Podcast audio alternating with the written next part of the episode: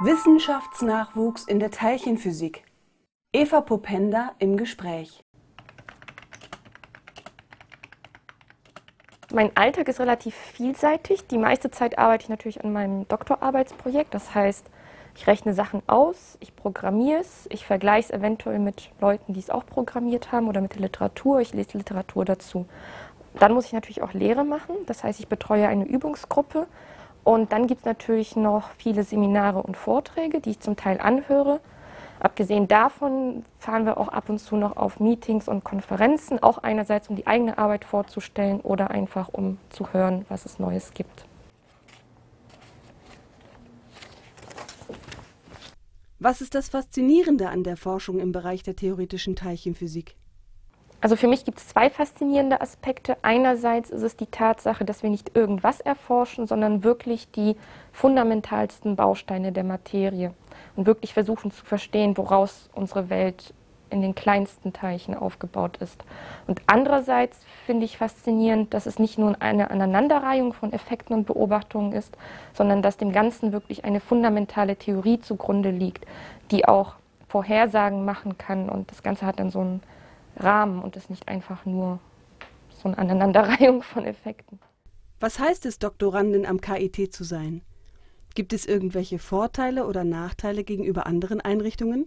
Also Nachteile wüsste ich jetzt nicht. Was auf jeden Fall als Vorteil von mir empfunden wird, ist die Vielseitigkeit. Es ist eine relativ große Fakultät mit vielen Instituten.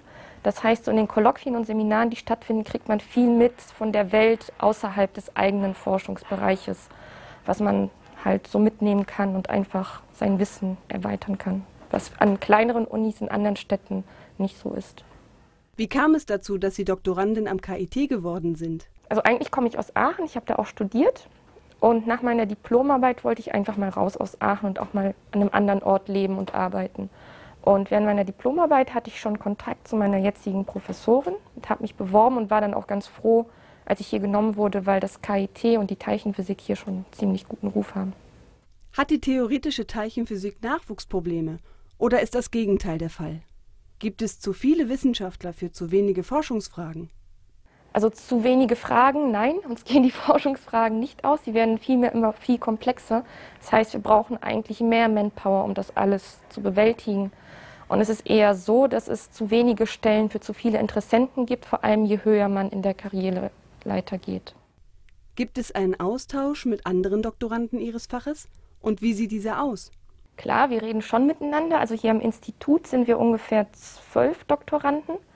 Und ähm, mit einigen arbeite ich an einem Projekt direkt zusammen. Das heißt, wir haben täglich viel miteinander zu tun. Wir vergleichen Sachen gemeinsam. Wir gehen Literatur zusammen durch. Der eine hilft dem anderen.